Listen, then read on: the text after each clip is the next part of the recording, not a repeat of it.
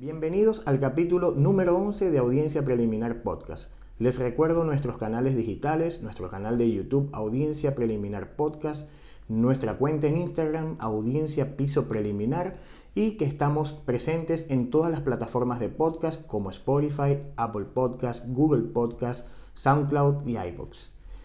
En nuestro capítulo del día de hoy queremos hacer un cierre, eh, de alguna forma, una pequeña conclusión sobre estos tres importantísimos invitados que tuvimos recientemente. Por una parte, la socióloga Blanca Méndez, el doctor Hervis Medina y el doctor Luis Durán. Cada uno de una perspectiva diferente, cada uno nos aportó y abordó un tema o una conceptualización algo distinta. Comenzamos con la socióloga Blanca Méndez con el concepto de violencia institucional, de violencia política, eh, a partir de los postulados de la filósofa Ana Arendt y de una investigación que mm, la socióloga Blanca Méndez realizó sobre el concepto de violencia política. A través o centrado en qué esta investigación, o centrada en qué, en bueno, la visión fenomenológica de lo que estaba sucediendo o de lo que sucede actualmente en Venezuela, con un Estado que ha asumido las características de un régimen autoritario que desde hace dos décadas y un poco más ha confiscado todo lo que tiene que ver con la participación, con las nuevas propuestas, con los equilibrios políticos, con la utilización, y esto ya es un tanto más grave, del aparato público y del sistema de justicia y de los organismos de seguridad del Estado para establecer una suerte de persecución a mm, las personas que en este caso no están de acuerdo con lo que ahí está sucediendo o con quienes desde la acera del frente están planteando una propuesta política distinta. Esto evidenciado bueno, a través de unas categorías que la misma socióloga planteó en su trabajo de investigación y que dan cuenta de un secuestro del sistema de justicia, en este caso de la utilización constitucional para poder, en este caso, mercadear o vender una forma de hacer política confiscatoria, el ataque sistemático a la empresa privada, a los mismos ciudadanos quienes están a favor y quienes están en contra a través de una violencia sistemática que no solamente se evidencia en un ataque físico o en un ataque criminal, sino en una violencia que trastoca inclusive la forma de vida diaria, la convivencia y se va constituyendo en cultura. Esa cultura o de esa cultura de violencia nos habló nuestro segundo invitado, que fue el doctor Hervis Medina. Con él analizamos los recientes acontecimientos específicamente en el estado Zulia en Venezuela, con estos eventos terroristas, con la colocación de artefactos explosivos en sedes de institutos de salud, que además están siendo muy exigidos con todo este contexto internacional de la pandemia, pero que dan cuenta también de un agotamiento, de que cada vez más el Estado venezolano en su conjunto pierde los espacios institucionales porque ha estado concentrado en la mantención del poder, en fortalecerse desde el punto de vista político, en establecer estos nexos con las redes delincuenciales y criminales a nivel internacional, como ha quedado de manifiesto en casos como por ejemplo el de los narcosobrinos, y ha venido abandonando lo que es eh, la política criminal como concepto, como constructo, como una serie de elementos prácticos y programáticos que van destinados a, en este caso, gestionar lo que tiene que ver con el conflicto violento. En ese sentido, se ha constituido una cultura de la violencia diaria, de la violencia humana, en la cual los ciudadanos de Venezuela comienzan a relacionarse solamente desde ese código y el Estado también lo fortalece a través también de, eh, de coaptar las instituciones del Estado desde el partido. Pero la violencia no solamente tiene que ver con el, con el extramuro, con un segmento de la población, con un segmento de la sociedad, hay un espacio que ya Mandela comentaba que estaba conectado con la crisis social, que es la crisis penitenciaria, o que es el espacio penitenciario.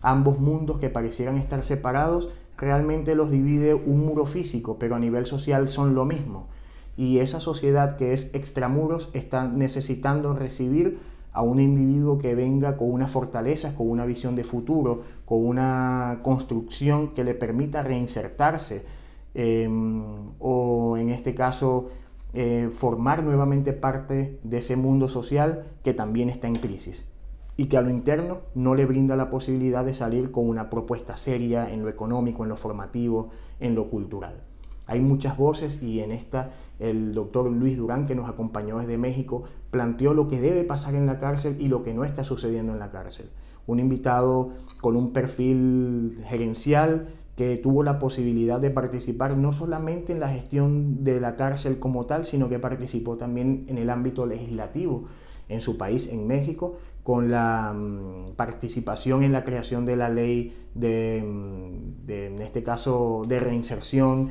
o de cumplimiento de pena o de ejecución de la pena y la sentencia, y que tenía mucho que comentarnos y de hecho lo hizo en el capítulo pasado, en el capítulo número 10. Pero a modo de conclusión, con los tres invitados y con los tres capítulos anteriores, vemos que es la misma crisis, que la crisis, la violencia que estamos viviendo en el caso venezolano y que está comenzando a tener también signos a nivel internacional y que tiene también que ver con la deslegitimación un poco de los sistemas de seguridad a través de la actuación de los cuerpos de seguridad, un poco con el tema del concepto de justicia, está más que relacionada. Hay una violencia que desde el Estado comienza a ejercerse, comienza a salir de los parámetros que están reglamentados y allí un gran aporte del Consejo de Derechos Humanos con el más reciente informe del caso venezolano,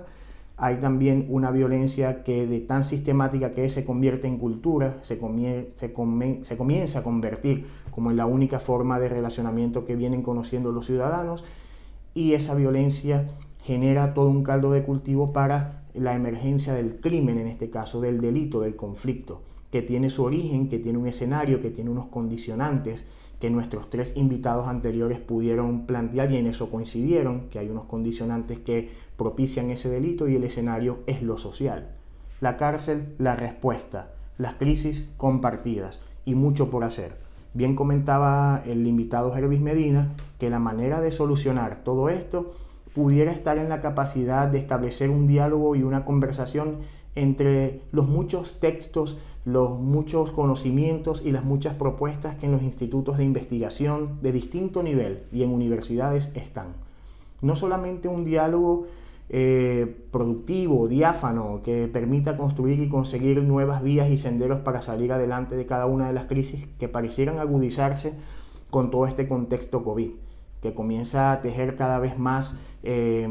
las rupturas, las exclusiones y las debilidades no solamente del sistema sanitario, sino del sistema de justicia, del Estado en su dimensión, no solamente de mm, fortalecer el poder, de fortalecerse a nivel institucional, sino desde el Estado que requiere y necesita poder gestionar la demanda social. Mucho por hacer a nivel de la prisión, a nivel de la cárcel, a nivel de la sociedad en general y a nivel de los sistemas de justicia sobre todo, a nivel de los cuerpos de seguridad del Estado, los cuerpos de policía que hoy están en tela de juicio. Y de eso estaremos hablando también próximamente. Les invito a consumir estos tres capítulos que pasaron con la socióloga Blanca Méndez con la violencia política, con el doctor Hervis Medina con la cultura de violencia y los más recientes hechos violentos en el estado azul en Venezuela y con el doctor Luis Durán que nos planteó una perspectiva comparada de los sistemas penitenciarios desde México. Están en los distintos canales digitales que tiene nuestro podcast al día de hoy, en nuestro canal de YouTube, Audiencia Preliminar Podcast, y en los distintos espacios que hoy la tecnología nos permite para poder tener a disposición estos recursos como el Spotify, como el Apple Podcast, el Google Podcast, por ahí estamos como audiencia preliminar podcast. Yo los espero en una próxima oportunidad. Que Dios los bendiga a todos y nos vemos pronto.